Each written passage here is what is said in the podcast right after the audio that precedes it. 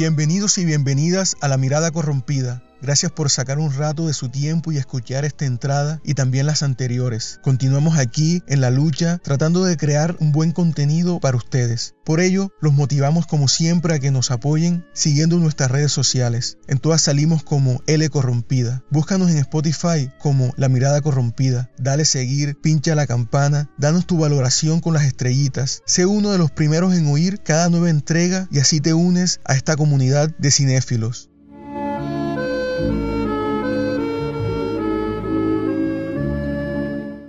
La melodía que se escucha de fondo la compuso el italiano Nino Rota. Seguro que desde las primeras entonaciones se dieron por enterado que se trata del tema principal del Padrino, que ha cumplido 50 años de su estreno original en marzo de 1972. Este vals es uno de los temas más recordados del cine, igual de legendario que muchas de las escenas que musicaliza en la gran obra del director Francis Ford Coppola.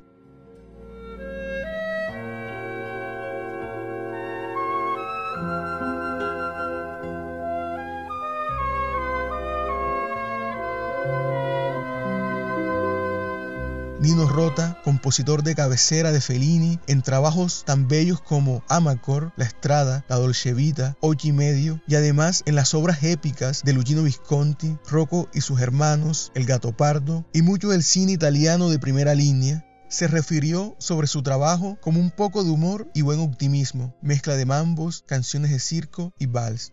En El Padrino, su partitura pone de frente aspectos de la película que se encuentran ocultos, crea la sensación de misterio, elegancia y autoridad, amplifica la nostalgia, el anhelo de un tiempo anterior. El compositor recurre a la mandolina y el acordeón, la trompeta e instrumentos asociados a la tradición popular para provocar respuestas emocionales. Lo que se percibe en esta banda sonora es el olor de Sicilia, el orégano, el romero, el paisaje árido quemado en el que poco o nada florece.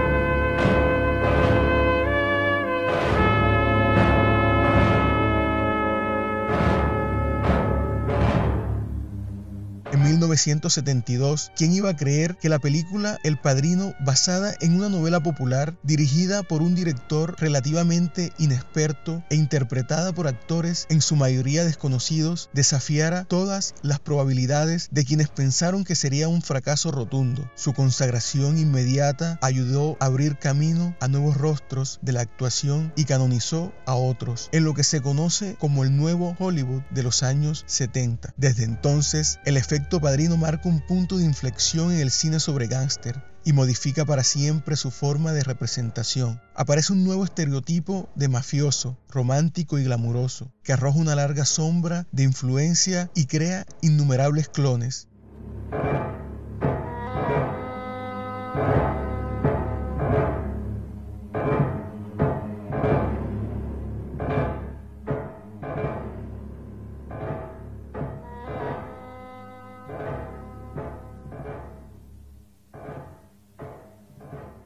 Con motivo de la celebración de los 50 años de nacimiento de un clásico, recreamos en una apasionante historia los días previos a rodaje. Un relato breve, lleno de anécdotas, testimonios, que fácilmente podría ser el argumento de una película en sí misma, una película que sin duda no existe, pero que hoy aquí la imaginamos.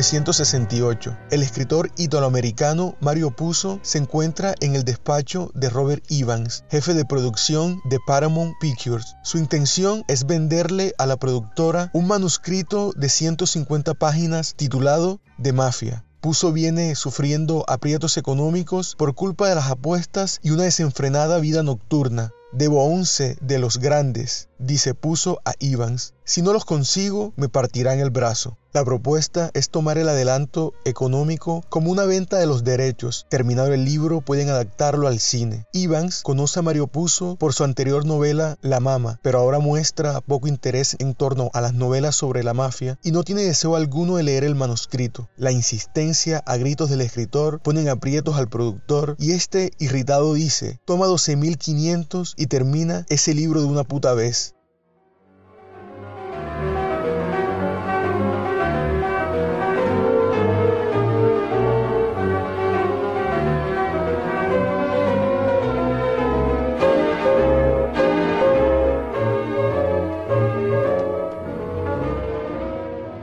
Inicios de 1970. La utopía cinematográfica de American Sotrop toca fondo. La productora independiente fundada por Francis Ford Coppola y George Lucas en 1969 no ha soportado el fracaso financiero dejado por el primer largometraje realizado por Lucas, THX 1138. Los sobrecostos y malos manejos administrativos convierten la idealización de American Sotrop en una pesadilla. Solo el montaje de la película tomó cinco meses y a los productores les defraudó la primera proyección de prueba.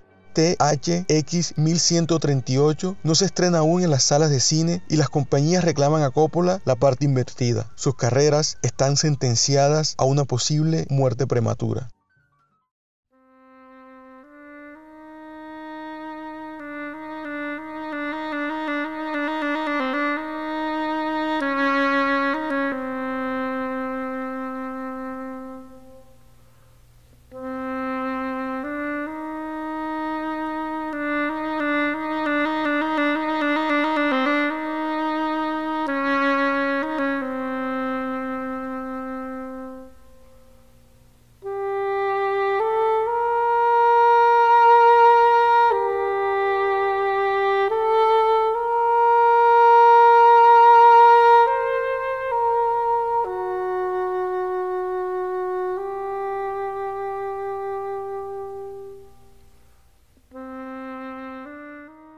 Mediados de 1970. La novela El Padrino es un bestseller. Desde su publicación no desciende de la cumbre de los libros con mayor venta. Mario Puzo, su autor, disfruta del éxito viajando entre Hollywood y Las Vegas. Paramount Pictures encarga que escriba una primera versión contemporánea del guion que incluya hippies y referencias psicodélicas de la época. Pese al éxito en venta, la novela El Padrino es un producto rechazado por los directores que experimentan la fiebre de la nueva ola francesa y todo el discurso apasionado del cine personal e intimista. No existe un interés serio en la novela de Puzo que consideran una pieza ligera y barata, y Paramount Pictures, sin duda, está en aprietos. Durante una reunión entre ejecutivos, uno de ellos sugiere a Robert Evans contratar a Francis Ford Coppola simplemente porque es el único director italoamericano que viene a su cabeza. Ambos dudan de las capacidades de Coppola, pero están de acuerdo que puede desarrollar la película.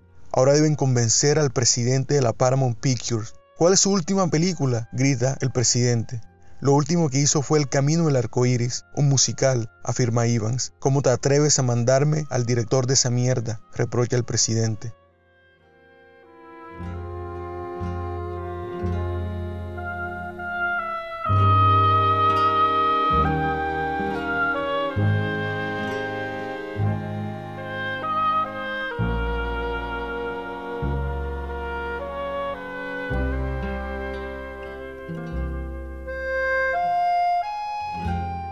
Entre tanto, George Lucas y Francis Ford Coppola continúan retocando la versión final de THX 1138. De repente reciben una inesperada llamada proveniente de la Paramount. quieren que Francis Ford Coppola dirija El Padrino. Para sorpresa de Robert Evans, encuentra a Coppola sumido en una actitud testaruda frente al ofrecimiento de la Paramount. Coppola sostiene que el padrino está lejos de sus pretensiones artísticas, poca reserva guarda ante su actual situación financiera y su reputación también camina al borde de un abismo. Francis Ford Coppola es conocido por ser un director de películas baratas. Sus primeros trabajos fueron películas serie B producidas por Roger Corman y el reciente fracaso de American Sotrop no aporta nada a su fama. Evans, tras la línea del teléfono, se lo recuerda puntualmente. Es George Lucas quien lo hace entrar en razón y le dice, no veo otra opción Francis, tenemos deudas. Los productores quieren que les devuelvas el dinero. Tú necesitas un trabajo. Sobrevivir es la palabra clave.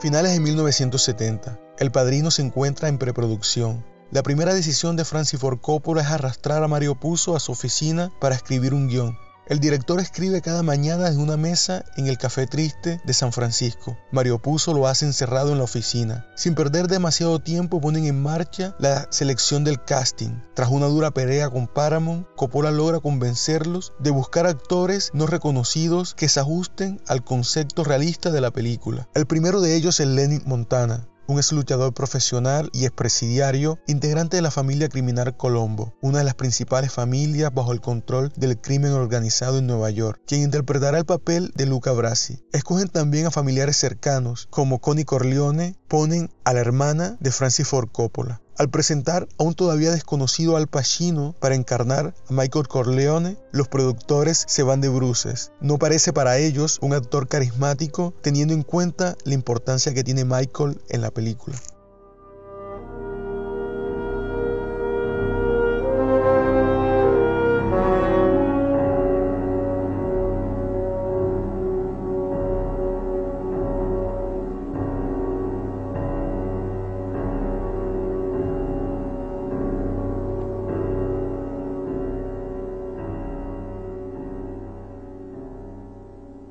Problemas con el casting no dan freno y la conflictiva relación entre Coppola y la Paramount estalla cuando anuncia a Marlon Brando para el papel de Don Vito Corleone. El presidente de la Paramount Picture detesta a Marlon Brando. La popularidad del actor ha decaído. Coppola capta en la figura deforme y vieja de Brando la esencia de Don Vito.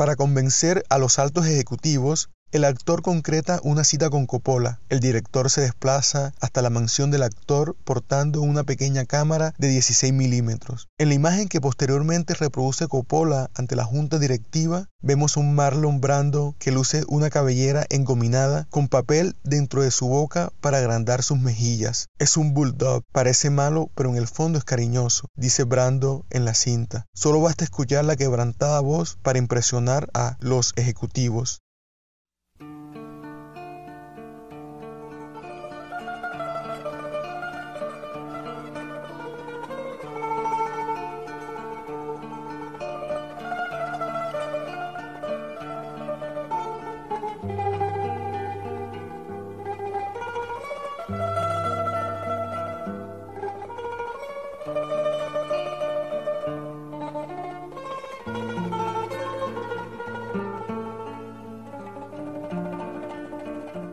29 de marzo de 1971, primer día de rodaje. Todo el equipo técnico se encuentra en la Quinta Avenida de Nueva York. El director de fotografía Gordon Willis ha retrasado el inicio de rodaje por su meticulosa forma de montar las luces.